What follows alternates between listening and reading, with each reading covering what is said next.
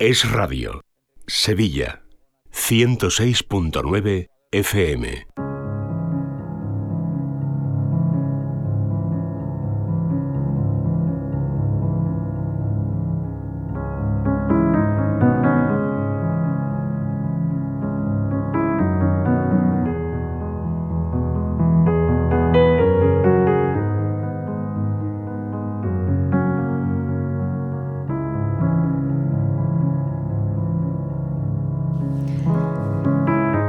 34 minutos, estamos en directo en Es la Mañana de Sevilla, vamos ya a convivir en positivo el espacio que dedicamos cada semana a hablar sobre psicología y sobre desarrollo personal. Para ello ya me acompaña en esta mesa de radio la psicóloga Paloma Carrasco. Hola Paloma, ¿qué tal? Buenas tardes. Buenas tardes Laura, aquí estoy, en mi casa. Estamos, ¿no? que, no es poco. Estamos, estamos. que te teníamos mala, que la semana pasada no estuviste aquí porque has cogido una buena gripe, un buen catarro, ¿no? ¿Sabes una cosa que me he dado cuenta? Que soy tan positiva que se me olvida cuando me pongo mala. Y cuando me puse mala pensé, bueno, siempre digo, siempre le digo a mi hijo, pero he hecho el récord, llevo mucho tiempo sin ponerme mala. Y corriendo uno me dijo, bueno, mamá, el mes pasado también estaba mal. Y digo, ostras, es verdad. Pero lo habías olvidado, ¿no? Que hacía un mes que también habías estado mala, ¿no? Sí, bueno. esta vez sigo resfriada, ¿eh? pero bueno, ya estoy medio bien. Bueno, te hemos puesto agüita ¿eh? y mm, avisamos a, nuestros oyentes también que Paloma está todavía convaleciente, ¿eh? ahí saliendo de la gripe, por si acaso la notan ustedes pues un poco tocadilla de, de, la garganta y de la voz. Venga, te voy a presentar y ahora presentamos también el tema que es muy interesante, eh, el contenido que vamos a abordar hoy. Paloma Carrasco es psicóloga licenciada por la Complutense de Madrid, experta en terapia familiar sistémica ella cuenta con una amplia experiencia profesional y compagina su labor en consulta con la divulgación y con la formación de la psicología. Además es conferenciante, imparte charlas en centros de negocio, empresas, colegios, etcétera, etcétera. En la actualidad, pues eh, la pueden encontrar y ejerce su profesión en distintos sitios. Uno de ellos, pues el Hospital Quirón Salud Sagrado Corazón de Sevilla. Otro de ellos imparte consulta, tiene consulta en eh, consulta privada en la Avenida San Francisco Javier en Sevilla Capital también. Para pedir consulta con ella, ¿cómo lo pueden hacer? ¿Cómo pueden contactar con Paloma Carrasco? Pues es muy fácil, hay un teléfono de WhatsApp que es el siguiente, apúntenlo.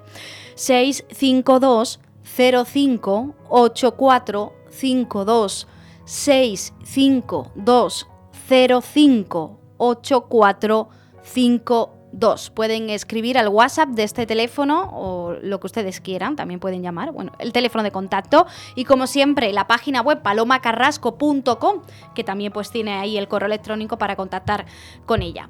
Bueno, Paloma, hecha la presentación, entramos en materia. Hoy vamos a hablar sobre la gestión de la ansiedad porque resulta que el próximo lunes, el día 12 de febrero, vas a impartir un taller, un curso para aprender a llevarnos bien con la ansiedad. Sí, un taller práctico, eminentemente práctico, van a ser tres horas solamente. Em, lo más concreto posible para que las personas que vengan eh, comprendan mejor qué es la ansiedad, por qué tienen ansiedad y sobre todo a llevarse mejor con ella. ¿Qué es eso de la ansiedad? Que aquí sale mucho, hemos hablado muchas veces, pero es verdad que es un tema recurrente que suele padecerlo mucha, mucha gente o al menos sentir que tienen esa ansiedad. Mira, la ansiedad es el tema estrella. O sea, yo diría que, que además al final síntomas de ansiedad eh, colaterales o por debajo de otro tipo de sufrimiento eh, hay casi, casi en el 100% de los casos. ¿no? Entonces, podríamos hablar de ansiedad de una manera muy generalizada o de una manera muy concreta. Nosotras tenemos ya varios programas. Yo, de hecho, eh, muchas veces la consulta, cuando quiero que alguien indague un poquito más, comprenda más, em, pues les recomiendo mucho que escuchen los programas, los podcasts, porque, em, porque creo que es verdad que enriquece y que alivia mucho comprender, o sea, lo primero, comprender qué me está pasando. Eso por un lado. Entonces, la ansiedad, tema estrella, o sea, donde los haya. Eh, por otro lado, em, ¿Qué es? Porque ahí es donde nos perdemos, ¿no? Yo creo que llamamos ansiedad muchas cosas. Es verdad que muchas cosas son ansiedad y una de las primeras cosas que pretendo en el taller es, em, bueno, diferenciar, ¿no? Por un lado, está eh, los trastornos de ansiedad generalizada, los trastornos de ansiedad que, bueno, que requieren que una persona tenga un perfil ansioso, para empezar, ¿no? Eh, digamos que es una manera de vivir en determinadas personas, normalmente, em, pues personas Mm, que se preocupan más de la cuenta, un grado importante ¿no? de, inquietud y de nervios, ¿no? Em, que han bueno, desarrollado eh, por aprendizaje, también su punto genético, eh, una manera de vivir que en general es ansiosa y que, bueno, que hay que trabajar porque mm, es compatible con una vida medianamente buena, pero, pero merece la pena, mm, bueno, hacer hincapié en intentar vivir mejor. Por otro lado está lo que quizá vemos más en las consultas y sobre todo lo vemos más en la calle en un momento determinado, lo que más se habla también en, en general en los medios de comunicación, ¿no? que son los ataques de ansiedad, ¿no? las crisis de ansiedad o ataques de pánico. Estos son puntuales. Yo desde aquí animo a los oyentes de verdad que, bueno, que volveremos a hablar de este tema porque, porque da para mucho. Lo que pasa es que solo la crisis da para un programa entero y tenemos ya varios de, mm. sobre ansiedad. ¿no? Bueno, la crisis, súper brevemente, son muy puntuales, empiezan de una manera muy abrupta y aguda, es decir, de pronto yo estoy bien y de pronto me estoy empezando a sentir horriblemente mal. Tan horriblemente mal que, creo que me está pasando algo malísimo. ¿no? Esto es esa sensación que han tenido algunas personas como que se ahogan, ¿no? Que le falta el aire. Sí, hay muchas maneras de producirse el ataque. Las más comunes, las que más vemos, son o de tipo ahogamiento, no me falta el aire, no puedo respirar, noto esa presión en el pecho, em, o también de tipo taquicardia, ¿no? El corazón se empieza a mm. acelerar, eh, creo y lo confundo con incluso con un infarto, con un ataque cardíaco. Em, es uno de los motivos em, eh, que, que muchos eh, que van a urgencia pensando que es algo mm, de tipo, pues eso, em, de corazón. Y bueno, se hace un electro y se hace una analítica correspondiente. Y los médicos son los que se dan cuenta que no, no está pasando, digamos, nada, entre comillas, porque este nada no es frivolizar, no deja de ser un sufrimiento. Porque sí pasa, ¿no? Claro. Pero bueno, no es el corazón lo que te está fallando, ¿no? Mm. Sino una situación emocional que tu cuerpo está experimentando y su manera de manifestarlo es así, ¿no? Entonces, esas son las dos maneras más comunes. Y luego está, eh, pues esa ansiedad que hemos normalizado, que a mí me da mucho coraje. Porque yo soy la primera, ¿eh? que en todo no hay el mea culpa. Em, esa ansiedad que no llega a trastorno, o sea, no es un es un síntoma ya de algo patológico o clínico, pero que hemos normalizado hasta tal punto que vivimos casi siempre, ¿no? Con un poco de ansiedad, em, de pronto nos hemos puesto nerviosos y hemos perdido un poco los papeles, o de pronto estoy haciendo algo que no era lo que quería hacer y, me empiezo como a frustrar conmigo misma y digo, pero, pero, ¿no? ¿Pero ¿por qué son las 7 de la mañana y yo ya estoy nerviosa? sí, como esa cierta como angustia, ¿no? Sí, que podemos experimentar, ¿no? Sí, y, que, y, que, y que a veces forma parte de nuestra vida como si fuera normal y que no es normal, que tenemos que, bueno, que tenemos que combatirla, pero hay que aprender cómo hacerlo, porque, porque de hecho la clave es esa, que a veces la combatimos muy mal. Total, que eh, en el taller que impartes el próximo lunes vamos a aprender a identificar esa ansiedad que como tú decías, que pasa desapercibida, ¿no? Que nos hemos acostumbrado a que eso es habitual y que ya pensamos que eso es normal. Sí, a identificarla y a validarla, ¿no? Los psicólogos hablamos mucho de, validar las emociones, porque hay que validar las emociones. La ansiedad no deja de ser una emoción que sentimos en un momento determinado. Eh, precisamente, normalmente, cuando llegan los ataques de ansiedad, no deja de ser esa misma ansiedad de antes, pequeñita, que ya no puede más y grita. Mm. ¿no? Y siempre digo, eh, ese grito ya de que me hagas caso, que no puedo más. Pero mm, la otra, digamos, la vamos acumulando, ¿no? En forma de gota, pum, pum, pum, vamos acumulando, acumulando, acumulando, y no somos conscientes de tantas veces que se desborda, ¿no? Por haber acumulado. Entonces, bueno, hay que identificarla. Lo primero es identificarla. ¿Y, qué razones habría detrás de esa ansiedad, de esa angustia, de esa preocupación desmedida? Esto, esto es lo primero que, mm, que hay que interiorizar. O sea, las personas somos diferentes. Y lo que a mí me hace sufrir, a lo mejor a ti no te hace sufrir. Y a lo mejor algo que a ti te está haciendo sufrir mucho, yo lo veo una auténtica, no sé, eh, tontería. Pero claro, las personas somos diferentes. Tenemos sensibilidades diferentes. Nos han enseñado cosas distintas, pues incluso sobre los valores y sobre lo que es importante y lo que no. Entonces, si es muy importante validar, claro, para poder validar tenemos que conocer qué nos pasa tenemos que poner palabras a eso que está haciendo que me sienta mal. Una de las cosas que haremos em, em, será hacer esa lista de sufrimientos, que le llamo yo, para que sin ningún tipo de tapujos, ni vergüenza, ni de escrúpulo, podamos identificar qué es lo que nos está haciendo sufrir? ¿Qué es lo que estamos empezando a llevar mal? ¿Qué es lo que no terminamos de gestionar bien? ¿Qué nos hace sentir a veces incompetente, desbordado, agotado? ¿Sabes por qué? Porque muchas veces en esa lista hay cosas que sabemos. ¿no? O sea, si alguien tiene hijos pequeños y encima está trabajando, pues te dice corriendo, pues es que estoy agotada. Mm. Vale. Pero mm, a veces sentimos cosas que si, si somos personas que nos cuesta exteriorizar, mm, pues no, no vamos a ponerle palabras, pero a veces estamos acostumbrados a ponerle palabras, pero nos da eso, un poco de vergüenza, es decir, em, me estoy arrepintiendo en este momento de haberme casado y de haber tenido hijos. Claro, eso no es compatible con alguien que eh, a nivel general, o sea, aparentemente no es compatible con alguien que a nivel general está satisfecho con su vida. Que claro que no se arrepiente de haber tenido sus hijos. Pero a veces uno está tan cansado y desbordado que realmente mm, le gustaría, entre comillas, que su hijo desapareciese. ¿no?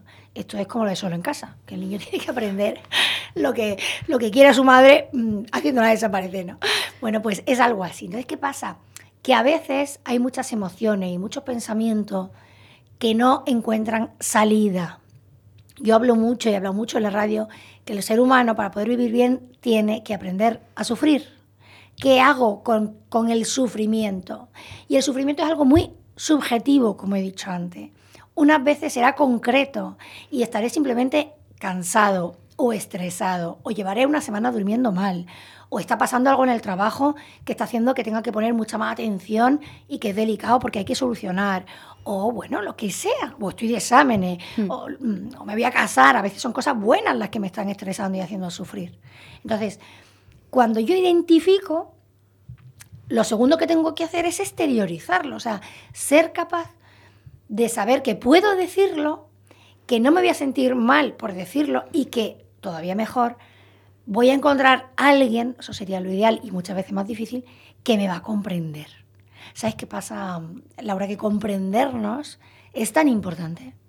Y sentirnos incomprendidos o incluso juzgados, mm, pues incomoda mucho, incapacita mucho, incluso nos puede hacer sufrir todavía mucho más. O sea, Paloma, que la gestión de la ansiedad, aprender a vivir con ella para intentar pues superarla o que vaya menos, no solamente depende de nosotros mismos, sino también del círculo que nos rodea. Bueno, siempre todo depende también de los demás. O sea, la frase de todo depende de ti, pues ya hemos dicho muchas veces que no es del todo cierta. Que a veces está muy bien responsabilizarse uno mismo. Eh, esto de la responsabilidad afectiva, que ahora se ha puesto muy de moda también el término, ¿no? Pues tú la pareja, pues tiene una responsabilidad afectiva, ¿no? O tú la tienes contigo mismo, vale. Pero, pero es que el ser humano eh, necesita de los demás, de la validación y del amor y de la cercanía y del contacto de los demás. Entonces, mm, a veces, mm, realmente solamente, no sé, viene una amiga tuya que, mm, que bueno, que suele estar nerviosa y te dice, oh, estoy que no puedo más. Y tú corriendo le dices, hija, es que siempre estás igual.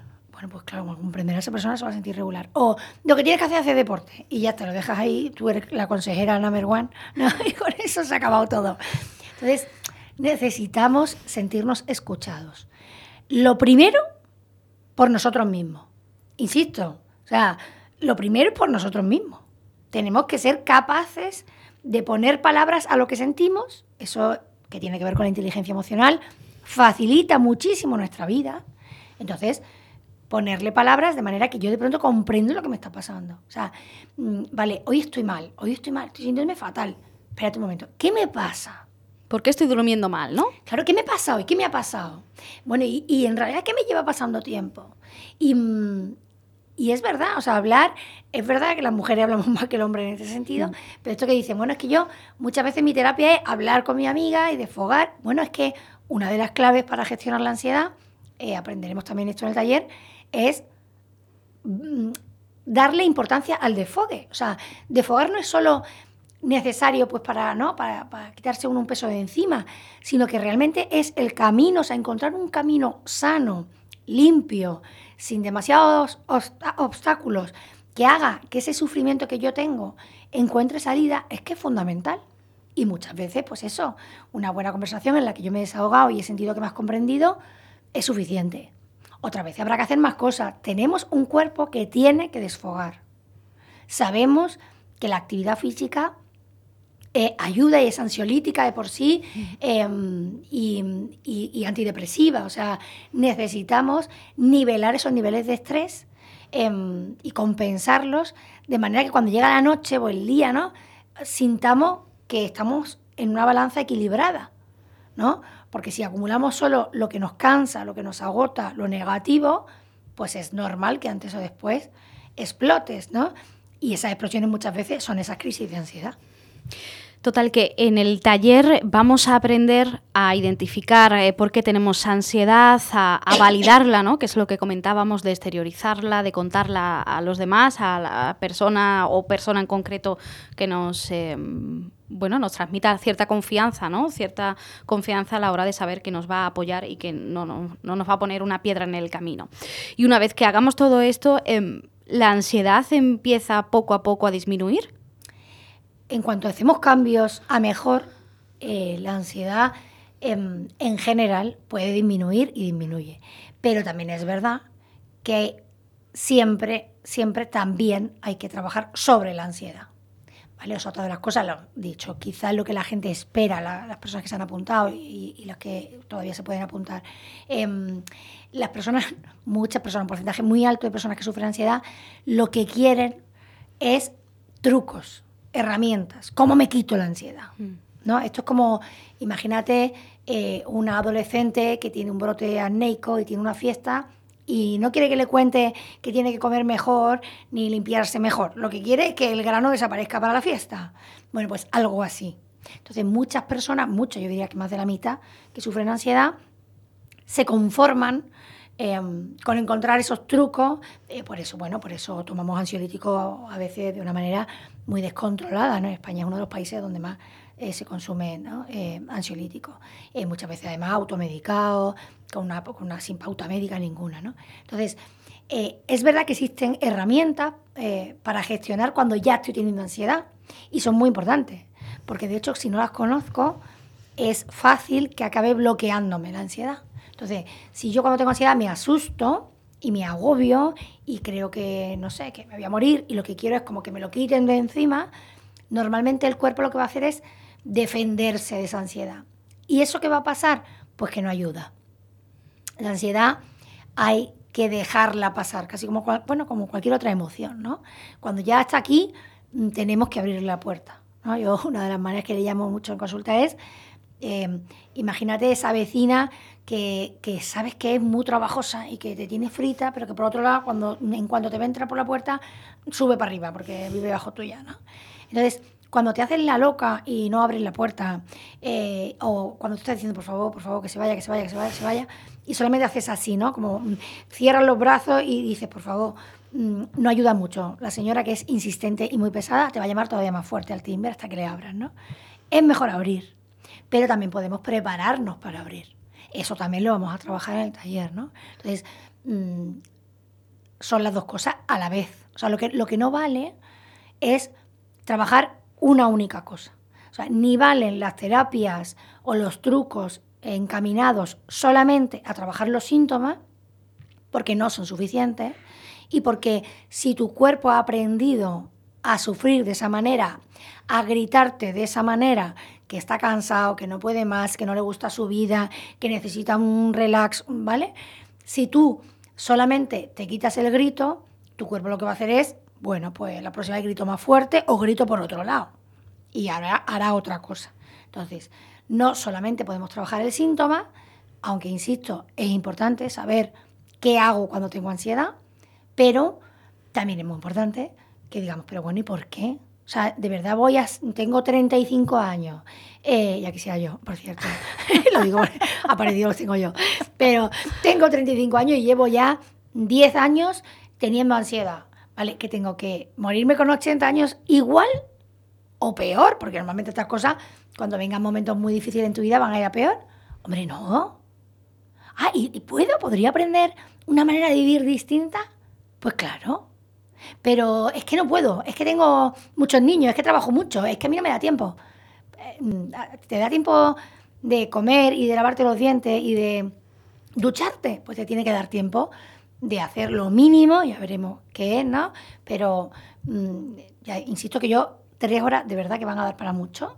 eh, y además que compartir nos va a enriquecer mucho, pero que tenemos que aprender que es lo mínimo, en los periodos buenos podremos hacer más, pero en los malos lo mínimo será sagrado, lo mínimo que hay que hacer para compensar, pues eso, el estrés, las angustias, el automatismo, los impulsos, ¿no? Otra de las cosas que quería decir, ¿no? yo creo que ya vamos regulín, pero... pero bueno, te, da tiempo, tenemos seis minutos todavía por delante. Pues una de las cosas que me acabo de acordar de decir esto, que me parece muy importante y quizás no lo he dicho nunca hasta ahora cuando hablo de ansiedad, es que las personas tenemos que ser conscientes de que hacemos mal. O sea, no solo ponerle palabras a las emociones para validarlas, sean las que sean, aunque estemos sintiendo cosas horribles. Eh, pero lo otro también es muy importante, o sea, reconocer dónde nos equivocamos, qué de impulsividad, incluso de adicción tenemos a la hora de descansar. Hoy día tenemos muchas tentaciones que no son descansos real, ¿no? Vuelve a salir el tema del móvil o del uso de las redes sociales, mm. eh, realmente están pensadas para distraernos, entonces lo hacen muy bien. Entonces, si yo estoy cansada y me conformo con, eh, bueno, pues miro un rato el móvil y Claro, ¿qué está pasando? Que tu cuerpo no está descansando en eso. O sea, hay cosas que son mucho más útiles a la hora de desconectar y de descansar. Y merece la pena conocer esas posibilidades que tenemos y meterlas en nuestra rutina. Por supuesto, es verdad que para poder meterlas vamos a tener que cambiar algunas otras cosas. Y tenemos que sacar el tiempo, bueno, de donde sale, que no deja de ser las 24 horas del día. Entonces habrá cosas que tengamos que dejar de hacer, ¿no? Pero cuando comprendemos que cuidarnos un poquito mejor, que tratarnos un poquito mejor, que correr un poco menos, no solo merecen la pena, sino que se, eh, se traducen en un bienestar interior que me da mucha más paz, eh, serenidad y satisfacción personal, te das cuenta que merece la pena.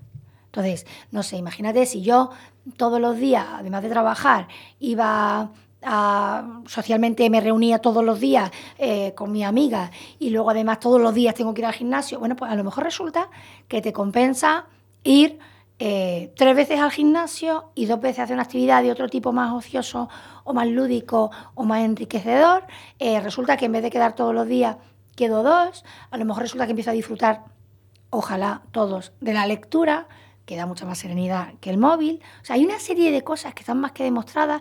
Bueno, por supuesto, la naturaleza, el pasear, o sea, hasta andar, porque andar generalmente andamos todos, unos más y unos menos, pero para ir a un sitio al final tienes que andar, aunque sea un poco. Bueno, pues vamos andando en el automático, sin ser conscientes ni por dónde he pasado, ni dónde he pisado, si aquello era bonito, si no era bonito, si me he cruzado con alguien, si el cielo en ese momento me estaba regalando un atardecer, porque vamos con el run run, con el automático puesto en la cabeza, o lo que es peor, em, con el móvil en la mano, solucionando y gestionando. Nos hemos vuelto totalmente gestores, hmm. todo el día solucionando problemas, haciendo cosas, venga a hacer cosas, y en medio de eso, pues muchas veces se nos olvida vivir.